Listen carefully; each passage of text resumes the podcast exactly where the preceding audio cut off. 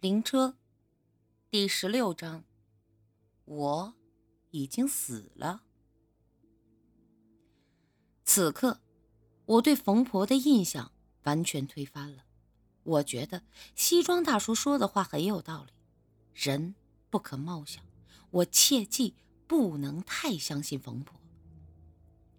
回到市区租住的宾馆时，我爸忽然给我打来电话：“名字。”这几天忙不忙啊？我说不忙，爸，你有事儿啊？明天啊，是你奶奶七七了，有时间的话，回来一趟吧。我爸说完，我嗯了一声，就互相挂断了电话。七七，据说是灵魂留在这个世界上的最后一天，我想。我应该跟奶奶好好的告别一下。翌日，西装大叔留在这里，我自己则是坐车回到了市区。到了家里之后，收拾了一下东西，跟家人一起直奔坟地，给奶奶烧了点纸钱，心里感慨万分。生命如此脆弱，说走就走了。下午在家里吃了一顿饭。由于农村老家房屋也不够住，我就直接坐公交回到了自己的出租房里。这里是城中村，距离十四路公交车的站台也不算远。白班的十四路公交车都是最先进的电力驱动，而且司机也都认识我。见我上了车，就笑着问我：“嘿，小刘，这几天去哪儿潇洒了呀？”我笑着说：“没有。”回老家忙了点事儿，然后我又顺口问了一句：“啊，对了，张师傅，我这两天不在，十四路的末班车谁开的？”司机说：“啊，老陈开的，这两天可给他憋坏了，天天都想找个人一起喝酒呢。”我也跟着笑了两声，就坐了下来。在城中村那一站下车之后啊，天色已经暗下来。街道上的路灯也都亮了，独自一人走在路灯下，莫名的又想起了葛玉。真希望有一天，我能拉着他的小手，静静的走在路灯下，无论雨滴飘落还是白雪纷飞，就这么一直走下去。在路边的小摊位上随便吃了点东西，回到了自己的出租房里。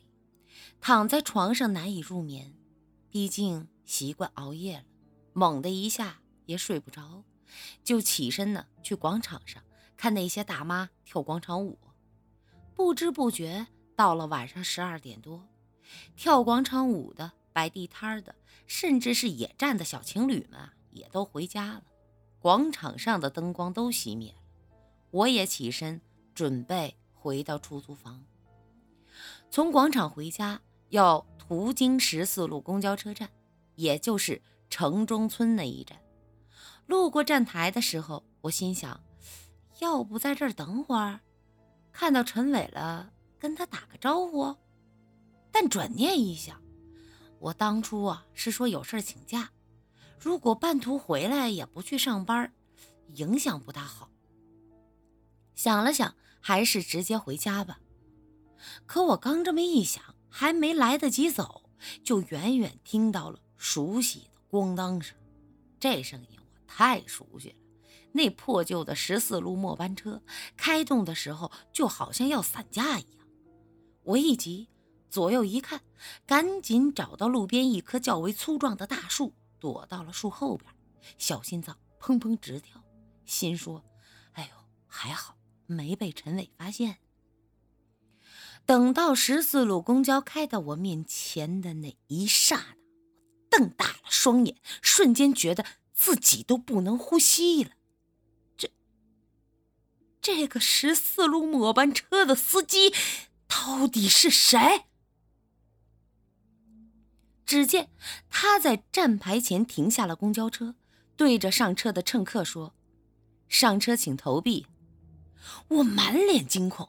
感觉浑身犹如电击，我伸出双手，不停的摸着自己的脸，不停的掐自己的肉。我怕我自己进入了幻觉，因为在我面前这个开十四路末班车的司机，竟然就是我本人。在十四路末班车刚刚离去之时，我从树干后边冲了出来，看向远去的十四路末班车，大声的呼喊道：“这不可能！这绝对不可能！”我双手抱头，只感觉脊背发冷，我甚至开始疑神疑鬼的转头四看，我觉得。四周的黑暗中，拥有无数双眼睛正在诡异的盯着我看。陈伟曾经说过：“十四路末班车不管有多破旧，必须要开下去。如果不开下去，就要出大事。”而我请假了几天，今天回来却意外的发现，在我离开的这段日子里，驾驶十四路末班车的司机竟然……还是我，那个我究竟是谁？我想起了老孙头临死前发疯说出来的话。他说：“村里来了两个人儿一个活人，一个死人。”我以为我是那个活人，而西装大叔就是那个死人。我低头看看自己颤抖的双手，喃喃的说。难不成我已经死了？我刚才看到的是自己的灵魂，又或者说，此时的我才是灵魂，而刚才那个驾驶十四路末班车的我，只是我的尸体。老孙头临死前所说的那个死人，难道是我？此时此刻，一个更重大的问题来了：陈伟绝对不是一个简单人，甚至他根本就不是活人。他身上的秘密太多了我惊恐到了极致，感觉自己的神经都要崩溃了。我真的承受不住了。此刻，我蹲在地上，抱着头啜泣着。可玉。我只是想跟你在一起，我不想惹这么多事儿啊！回家的路上，我的身体不停的抖动，我根本控制不住自己的身体，我的神经变得特别敏感，路边稍微有风吹草动，我就立马一个激灵，转头看去，一只野猫路过我的身边，喵的一声，吓得我差点蹲坐在地上。我不是一个胆小的人，但我的神经真的犹如满月的弓弦一样，压力如果再大一点儿，很有可能瞬间崩溃。就在我刚走回城中村之时，我忽然想起了当初坐我公交车的那个满脸鲜血的老头子，我曾经帮他包扎过伤口，他说以后我会需要他的帮助，他。就住在城中村。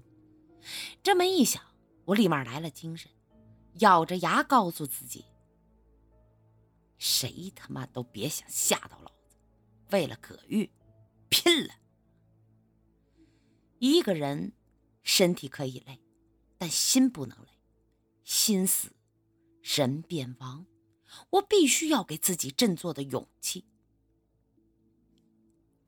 第二天。我徘徊在城中村，寻找那个满脸鲜血的老头子，但不管怎么找都找不到。而西装大叔那边给我打电话，催我今晚务必回去，到时候想办法潜入冯婆的家里看看。找到了下午，也没有找到那个老头。我心想，等忙完了桑槐村的事儿，再回来仔细找找吧。收拾了一下东西。直奔桑槐村，在路上，我告诉自己：“妈的，人死球朝天，谁怕谁呀？”到了三槐村，已经是晚上了。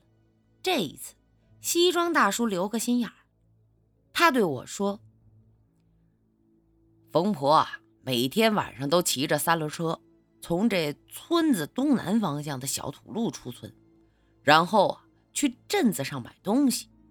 我在那条必经之路上租了一间客房，今儿晚咱们盯梢。我说：“啊，盯什么梢啊？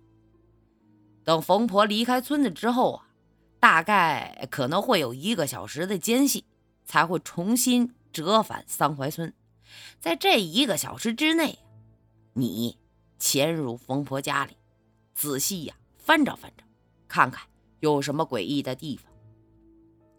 我说：“我靠！哎，你怎么不去呀？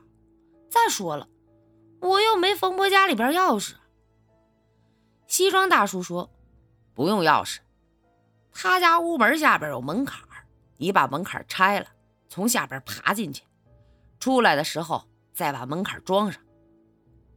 农村的青瓦房都有这种门槛，而且历史悠久。最早的说法是源于古代，那时候啊，战乱连连，横尸遍野，经常会发生尸变的事。晚上睡觉的时候，冷不丁的就有僵尸跳进屋里扑人。后来人们学聪明了，知道僵尸要跳，就在屋门前加了一尺多高的门槛。僵尸不管怎么跳，都跳不进屋子里，所以就只能离开。我想了想，最终还是点了点头，因为我真的很希望我能见到葛玉，因为我实在是太想他。夜幕降临之后，我和西装大叔一起藏在二楼的窗户，远远的看到冯婆从村子的小土路中骑着三轮车出来之后，我俩。同时瞪着眼睛朝下看，借着黄昏的路灯，我俩看得清清楚楚。冯婆此时的双手全部是干枯如鸡爪。